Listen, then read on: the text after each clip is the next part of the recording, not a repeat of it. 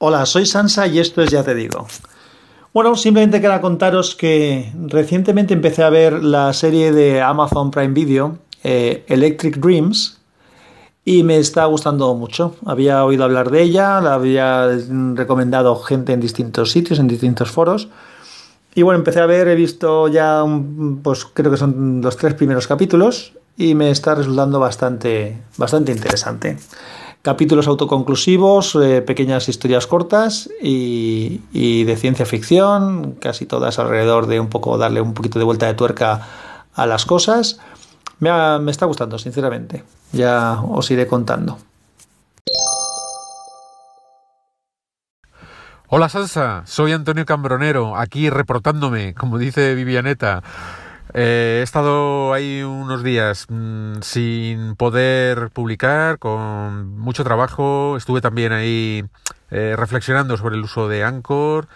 Y, bueno, eh, la verdad es que me ha venido bien todo esta, este descanso, esta pausa, ¿vale? también escuché en los ratitos que tuve pues sobre tu accidente. Espero que estés bien, no pude decirte nada, pero espero que estés bien ya. Y, nada, también quería comentarte sobre Electric Dream, fantástica serie. Los cuentos o las novelas de Philip K. Dick siempre son muy, muy interesantes y muy divertidas, dan siempre mucho que pensar. Eh, me he visto la serie entera y, nada, es muy buena. Me gustó mucho más incluso que Black Mirror, en, la, de la cual, bueno, pues algunos... Bueno, pues ya he acabado de ver todos los capítulos de la primera temporada de Electric Dreams. En total son 10 capítulos. Simplemente hacer mención de que me ha dado la sensación de que ha ido de más a menos. Es decir, que los últimos capítulos me han parecido algo más flojos que los primeros.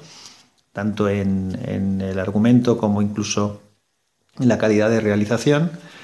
Pero que en general me ha parecido una serie muy interesante no en vano pues está, están aprovechando historias de un monstruo de la ciencia ficción. Así que nada, lo doy por cerrado aquí y os recomiendo esta serie de Amazon Prime Video, el que tenga posibilidad de, verla, porque no son capítulos demasiado largos y, siempre tienen algo interesante que ver y que pensar.